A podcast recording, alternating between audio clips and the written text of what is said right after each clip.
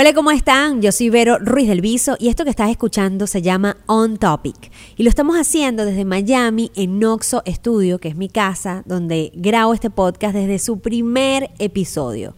On Topic es un podcast especializado en creatividad, el mundo profesional, el emprendimiento, nuevas ideas. Y la verdad es que nos reunimos aquí alrededor, sobre todo el mercadeo digital y la comunicación, para saber cómo conectar nuestros proyectos, trabajos, iniciativas mejor con el mundo y poder agregar valor a la vida de las personas. A mí me encanta este espacio porque además estos últimos días tenemos que hablar de Facebook. Facebook ha vivido unos años muy retadores, los, podemos decir, los últimos 3, 4 años.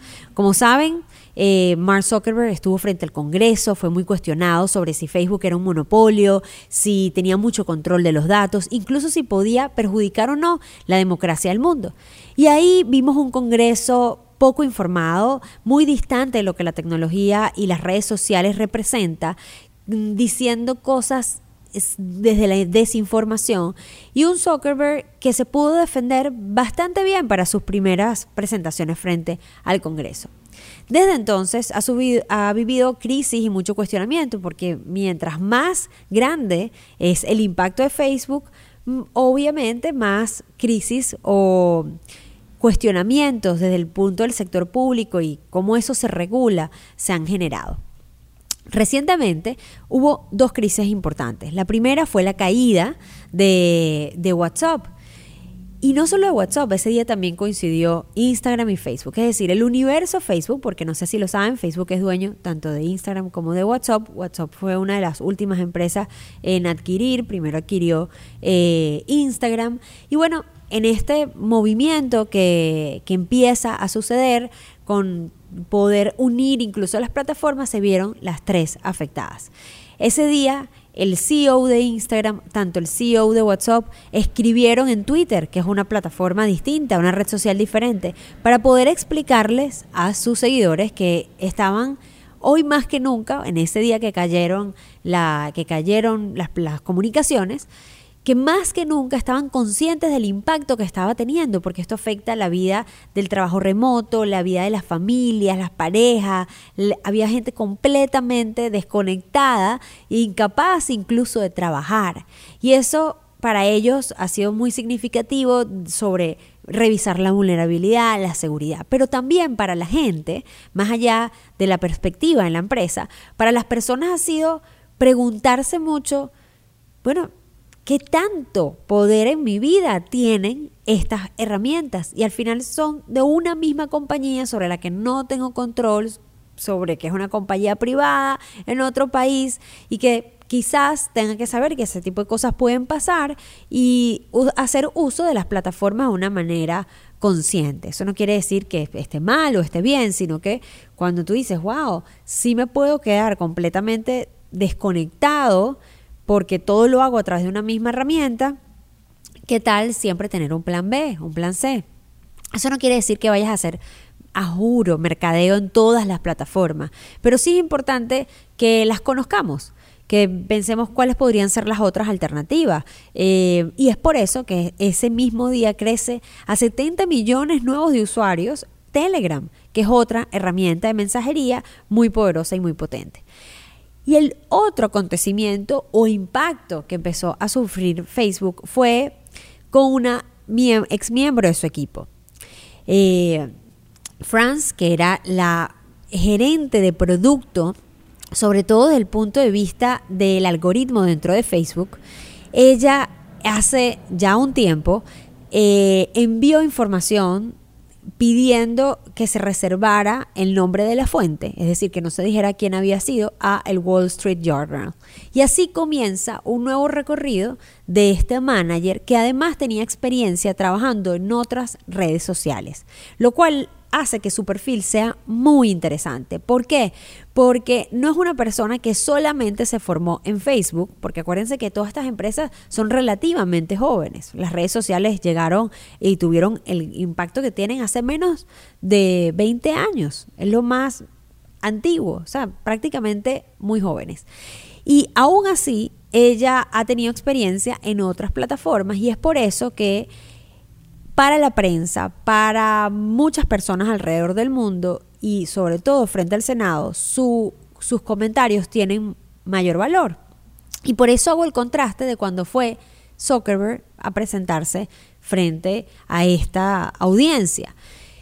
Cuando vimos esa primera intervención, que son figuras ya desde el punto legislativo y desde el punto de vista de las políticas públicas de un país, las veíamos muy distantes y muy desinformadas. Pero aquí por primera vez tenían a una tercera persona, en este caso esta ex empleada, que explicaba o traducía lo que puede ser muy complejo para el mundo de la tecnología y lo traducía a una forma más simple o clara o cotidiana de explicárselo a los miembros eh, del Senado con los que ella se presentó. Al principio ella filtró la información al Wall Street Journal, la información que obviamente es desde su perspectiva, estamos esperando cuáles van a ser como las declaraciones eh, finales o los próximos pasos que va a hacer Facebook. Por un lado, a mí me ha sorprendido que he visto mucho eh, hacia Facebook mucho apoyo a sus empleados. Dicen que internamente dentro de Facebook siempre se ha promovido una cultura de tener mucha conciencia del poder que tiene estas plataformas en la vida de las personas, el impacto, en el tratar de descubrir contenido que puede ser dañino o tóxico para los demás.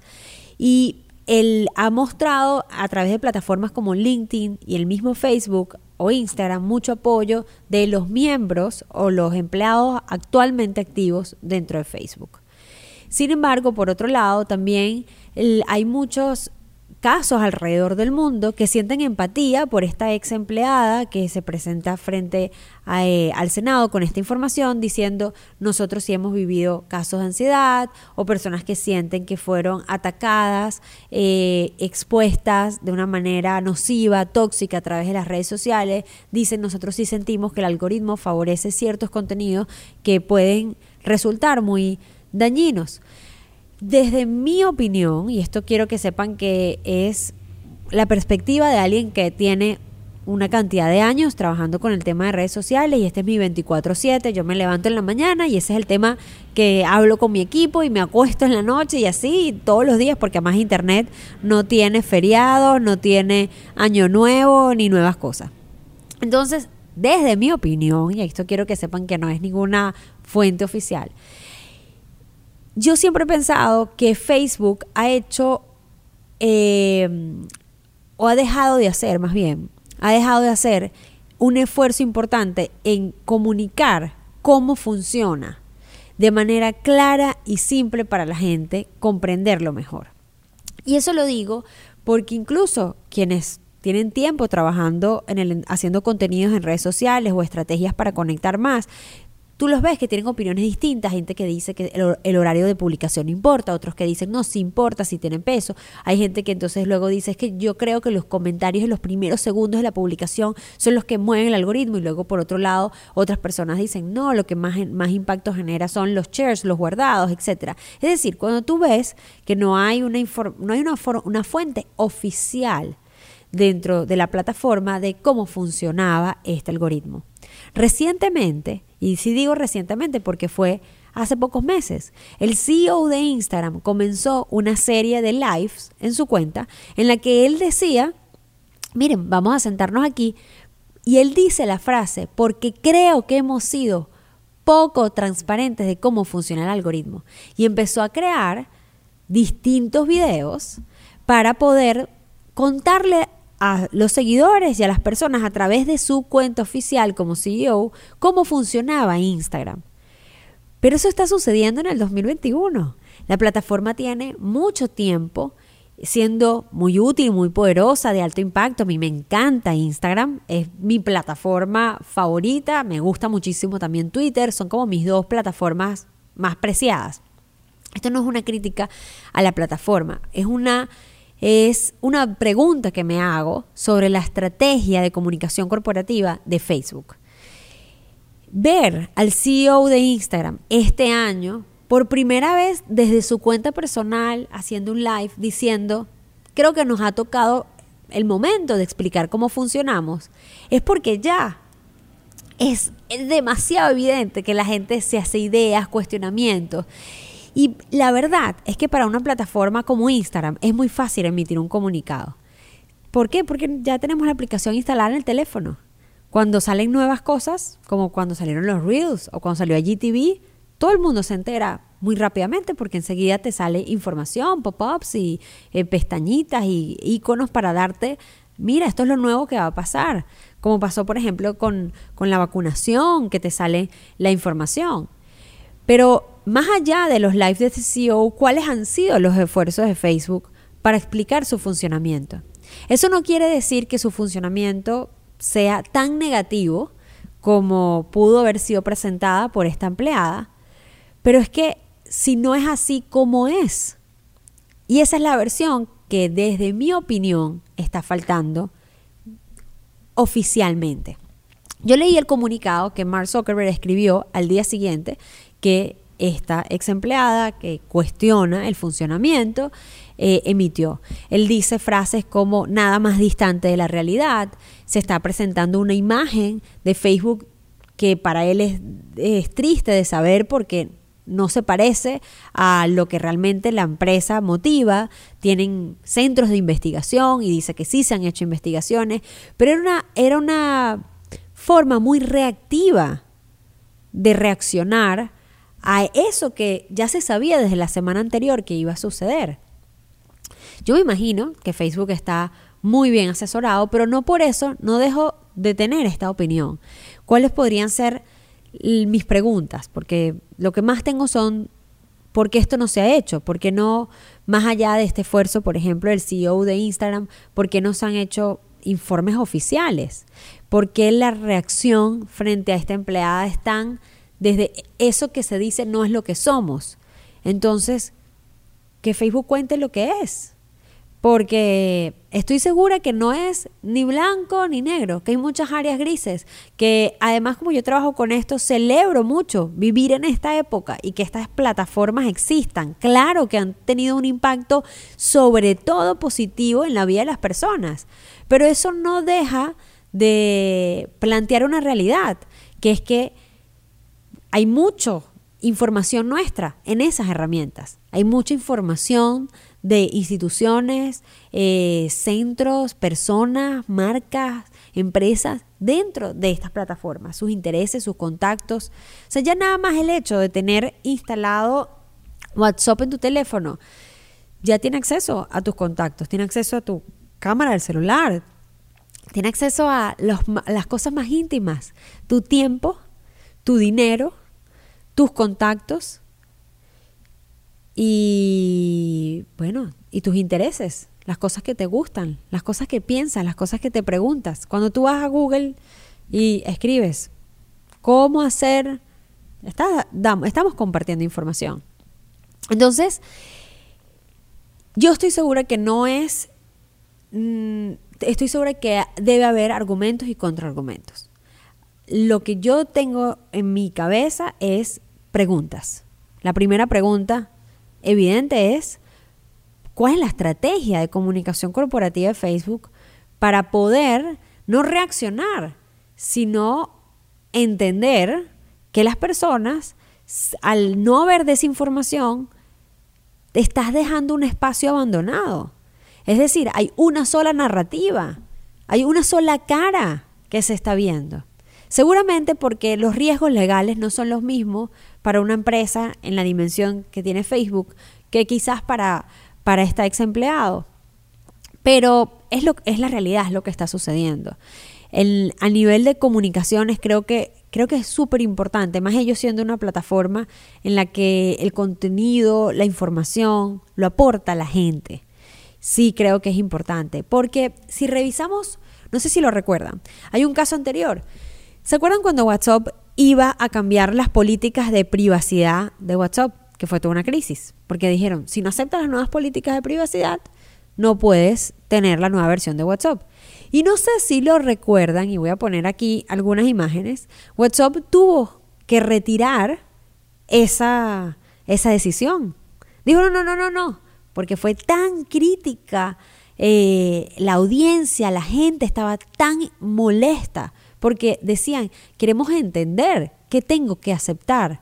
Y si ya estoy haciendo vida aquí, se angustian, generan, genera como una especie de ansiedad, como el día que cayó WhatsApp. O sea, es decir, si no acepto lo que tú me te estás como imponiendo, era, era la forma en la que lo ven, entonces lo dejo de usar. Y resulta que puede ser que esas nuevas actualizaciones de la plataforma le van a hacer la vida mejor o más fácil a las personas. Pero se genera la crisis por no anticiparse. Por no anticiparse a que la forma no puede ser, vamos a cambiar las cosas, las aceptas y ya está. Hay formas de vender lo que tú estás proponiendo. Hay formas de anticiparse a, puede ser que la gente no le gusta que esta sea la manera en la que le comuniquemos que vienen nuevas políticas. Yo sí creo que ese ejercicio, es una opinión, este, yo sí creo que ese ejercicio se tiene que hacer dentro de Facebook y de WhatsApp. Una manera más acertada, más, más anticipada, más estratégica de comunicar sin angustiar, sin dejar tantas dudas, tantas interrogantes. Porque sobre todo estoy, podríamos poner sobre la mesa hasta que se demuestre lo contrario, que no necesariamente es desde el punto de vista del control y la manipulación y, y aquellas otras cosas fuertes con las que se puede juzgar a Facebook como, como empresa.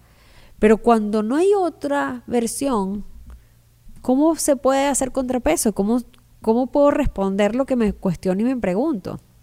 Entonces, no es raro ver el comportamiento de la gente bajándose Telegram, pero es difícil para la gente migrar a otras plataformas si sus amigos, si sus compañeros, si sus empresas están dentro de WhatsApp. Entonces yo puedo tener el deseo, pero por tener el deseo no siento que me aíslo del mundo. Entonces, pueden entender el nivel de angustia o de ansiedad que incluso de estar entre una decisión y la otra al final termina cediendo. Y ese tipo de poder es lógico y es normal, es humano que gente lo cuestione. Y yo lo que creo es que sí, obviamente yo soy la más pro en qué bueno que exista un sistema que haya democratizado la forma en la que hacía publicidad a la gente.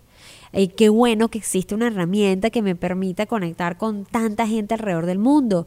Yo tengo un equipo de trabajo remoto en mi empresa consultoría que se llama Team Remoto, que trabaja evidentemente con eh, muchísimas herramientas digitales y, y es gracias al impacto, al desarrollo, a la tecnología, al amor que le ponen plataformas como Facebook que parte de mis compañías funcionan. Pero eso no me resta ser un ciudadano, eso no me resta poder ser consciente de decir, ok, tengo que ser responsable también con la información que comparto. Tengo que evitar la flojera de no querer instalar nuevas aplicaciones o buscar nuevas alternativas por si un día se cae la plataforma. O sea, hay también una responsabilidad que va más allá de los beneficios, porque al final estas herramientas reúnen personas y las, las sociedades son complicadas en las sociedades hay personas psicópatas, trastornadas, gente que quiere el poder, eh, gente que estafa, como también hay gente que hace mucho bien, que se organiza, que da función a la... Pero no todo es los polos. Por eso ahí es donde yo creo, y, el, y el gran, la gran invitación es a que estemos pendientes de lo que va a pasar en los próximos días, de, bueno, esperaría que fueran más anticipados, más asertivos. Se sabía que esa audiencia iba a ocurrir. Zuckerberg podía escribir la misma carta al día anterior eh, y al día siguiente simplemente, desde mi opinión, la perspectiva fue, eso no es lo que somos, pero quedó poco claro que sí son. Y creo que tienen una herramienta donde arreglarlo y comunicarlo es rápido. No sé si es fácil en términos legales, lo desconozco. Puede ser que esa sea la razón, pero creo que es importante, si es así, buscar una estrategia, porque cada vez más la gente se está cuestionando cómo es el funcionamiento de estas herramientas y no tiene respuestas oficiales. Entonces, ¿qué quiero, ¿por qué quería hacer este episodio de On Topic? Me parece que aquí siempre hablamos de cómo pueden ser nuestras estrategias para lograr impacto y resultados en nuestros negocios, en nuestros proyectos. pero también es una invitación a ver cómo hacemos uso de la tecnología y cómo hacemos uso de estas plataformas y cómo incluso revisar nuestras comunicaciones como empresas para decir qué estamos dejando de comunicar. Y esa palabra es con la que quiero cerrar. El poder de la anticipación. El poder de la anticipación de presentar distintos escenarios ayuda muchísimo a distintos tipos de crisis. Y yo creo que es hacer el escenario post-mortem de, ok, esto es lo que va a pasar. ¿Cómo vamos a reaccionar cuando esto pase? Y, por ejemplo, en el caso de WhatsApp, vamos a cambiar las políticas de privacidad. Puede ser que la gente se las cuestione o no les guste. ¿Qué vamos a hacer nosotros para poder explicarle mejor a la gente por qué esas políticas de privacidad hacen su vida mejor? Anticiparse y escenarios post-mortem. Mi nombre es Verónica Ruiz del Viso. Esto fue On Topic. Miren, antes de que se vayan, este hoodie que tengo puesto amarillo no es casualidad. Quiero invitarlos a que pasen por nuestro Instagram de nuestra agencia de contenido creativo. Se llama Amarillo Creative Lab De creatividad. Y estamos muy contentos porque arrancamos con todo en distintos países. Estamos trabajando en Colombia ya con una de las instituciones bancarias más importantes del país. Eso me tiene muy emocionada. Y también estamos trabajando en Venezuela con distintas marcas, distintos emprendimientos. Y ha sido como un transitar muy extraño porque... Eh, este, bueno, ha sido construir todo un equipo creativo en tiempo récord. Eh, y digo extraño porque es como volverte a emocionar. Como sabes, cuando estás modo, modo adolescente, modo niño, como con ganas de probar nuevas cosas. Eso es amarillo. Y bueno, por eso se llama así, porque, bueno, ¿de qué color es la carita feliz? Amarilla. ¿De qué color son las ideas? Amarillas. Nadie se viste amarillo y se pierde. Así que los quiero ahí, conmigo, cerquita, para que podamos juntos revisar qué ideas creativas hacer, eh, que se alimenten del contenido. Siempre hacemos investigaciones y que tratan de impulsar la creatividad y los espero por ahí. Y la última noticia que les tengo es que ya viene nuestro Patreon de On Topic. Y en ese Patreon, ¿qué cosas van a ocurrir? Bueno, vamos a tener este grupo selecto en los que vamos a tener algunos eventos presenciales a medida que todas estas circunstancias nos los permitan, junto con la gente de Noxo Studio. Y además de eso, vamos a tener contenidos y cápsulas de información, tendencias, por ejemplo, ahora que viene eh, Black Friday, Cyber Monday, todas las recomendaciones, más allá del episodio que siempre va a estar gratuito, que en nuestro episodio van a tener las recomendaciones de cómo ejecutar lo que hablamos en el episodio en nuestro Patreon. Así que creo que puede ser muy valioso para ti, para tus equipos, para todos los que están escuchando. Espero, los espero por ese Patreon que vamos a estar desarrollando Noxo Studios y yo, y estamos muy emocionados por esta nueva fase de nuestro podcast. Los vemos entonces en el próximo episodio. Los dejo pensando, anticipación y quién tiene el poder. Un abrazo.